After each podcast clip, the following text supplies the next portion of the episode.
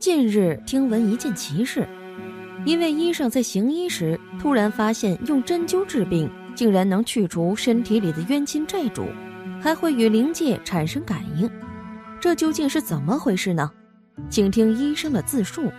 这是十几年前一次惊心动魄的医案，一位六十二岁、面色黧黑、气喘如牛的父亲，由女儿带着从南部北上来看诊，在候诊室。他就质问女儿：“你是要带我给那位医生看吗？”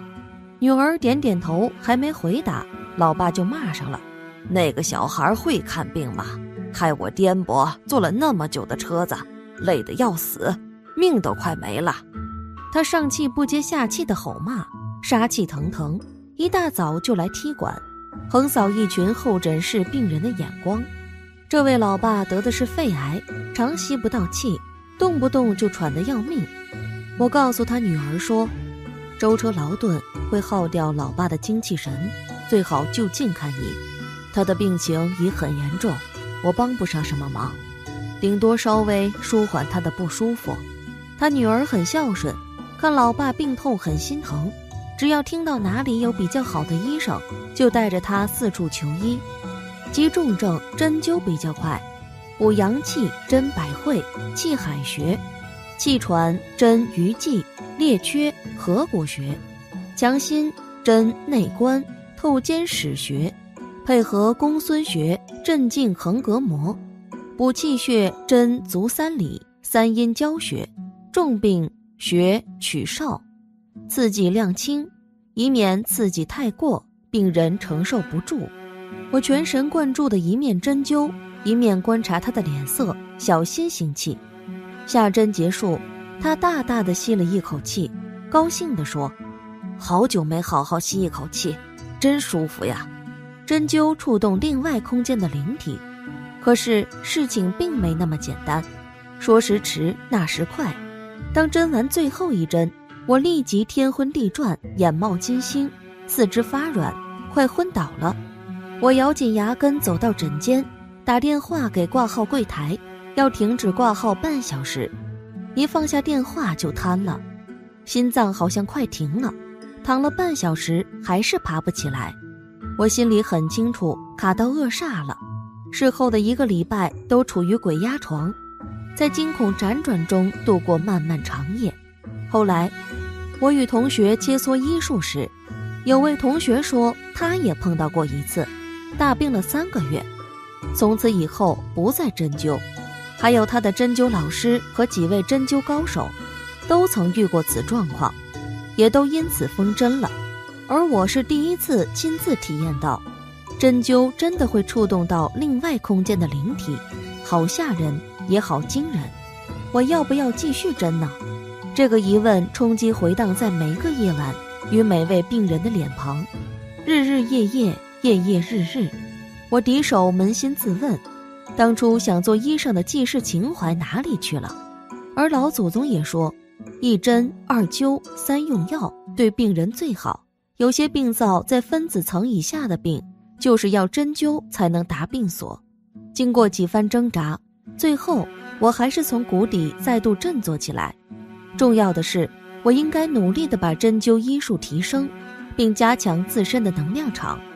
接下来的十多年行医路上，我一直向郑板桥赞用竹子所写的一首诗学习：“咬定青山不放松，立根原在破崖中。千磨万击还韧劲，任尔东西南北风。”中医针灸拔火罐，只是暂时赶跑冤亲债主，最根本还是要忏悔、持咒回向。中医是国家的国粹。跟西医相比，副作用小很多，让病人身体恢复的比较好。可是，一些传统的手段也经常触犯到灵界，如针灸是会伤害到众生的。如果四大不调的病用针灸的话，问题不大。但是有的也是冤业病，针扎下去会扎到众生灵体，使得附着在那些地方的冤亲债主觉得痛。我们的一些疾病通常是因为经络不通。冤亲债主堵住经络了，扎针会把冤亲债主赶跑。只是有些扎针技术比较好的医生，晚年的时候会受到这些冤亲债主的报复，使自己苦不堪言。针灸里面还有比较厉害的针法，有祖先传过来的鬼门十三针，能使得一些快要去世的人一下子被救活；还有一些冤亲债主附体的精神抑郁、痴呆、哭笑无常、言语胡乱、癫痫、不省人事等，也能被鬼门十三针治好。这需要很好的技术，但是在治疗的时候也是会伤害到一些冤亲债主。鬼门十三针也是治附体、癫狂、中邪的状态，但是有把附体扎死的，医生如果不是修行人，没有功德，会有比较大的业障，所以这个技术轻易不要用，容易折损阳寿，因为它非常触犯因果。还有针灸的灸。也是我们传统医术，利用艾灸、拔火罐在身体上治疗，也会烤到一些阴性众生，用热能来烤他们。这些阴性众生觉得烤得非常难受，所以也会有一些阴性众生离体。所以这种情况下，病人的症状会减轻。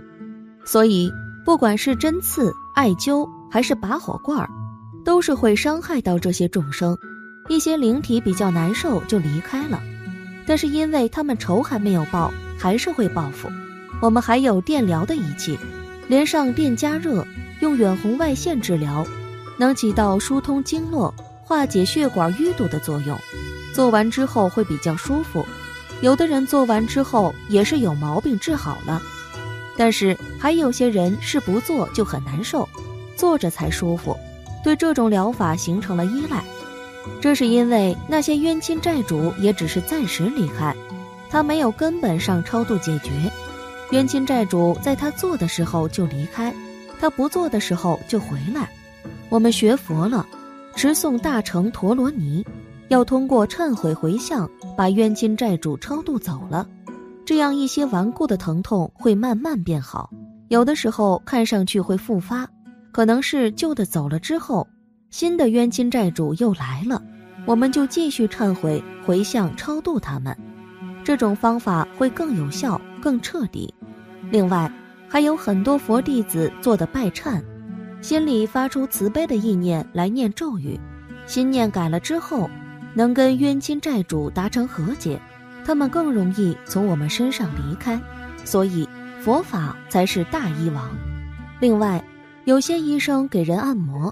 也是会影响到病人的冤亲债主，会按到他们，把病人身上的冤亲债主带到自己身上来，所以他们经常会比较累。这些按摩的医生也是要持咒化解，帮他们化解灵性众生的仇恨，超度他们，这样能使得功德大于业障。所以做医生的最好也修行，给人扎针、按摩、火疗之前。最好跟冤亲债主沟通一下，做之前、做的过程中、做完了之后，都可以给他们持咒回向。如果自己能通灵，就直接去跟他们沟通；如果看不见、听不见灵界的信息，也是要沟通。这样自己的业障会减轻，也会积累一些超度他们的功德。如果在行医的过程中，能给病人讲讲因果，讲讲这些冤亲债主道理，这样。医生的功德就更大了，业障也会更加变小，会有更多的灵体受益。如果我们有病，也是要跟冤亲债主沟通，然后做功德回向超度他们。有些学佛人也没有去中医、西医那里接受治疗，就是自己修行之后身体慢慢变好，没有用多少医疗手段，就是因为很多冤亲债主走了。做按摩的人给别人按摩之后，容易感觉到很累，身体疲惫，就跟沾染了这些灵性众生有关。有个办法叫灵触，有些人通过这个疗愈取得了较好的效果。可是有的疗愈师治疗了之后，病人好多了，疗愈师却出现了一些从未有的症状，也是因为沾染了这些灵性众生，这是要化解的。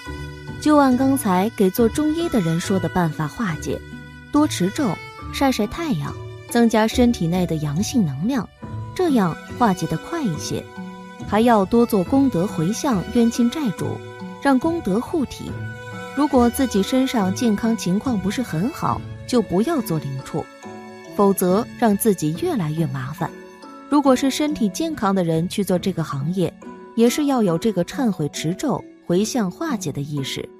好了，本期的视频就为大家分享到这里，感谢您的观看，愿佛光照全家，吉如意伴您永远。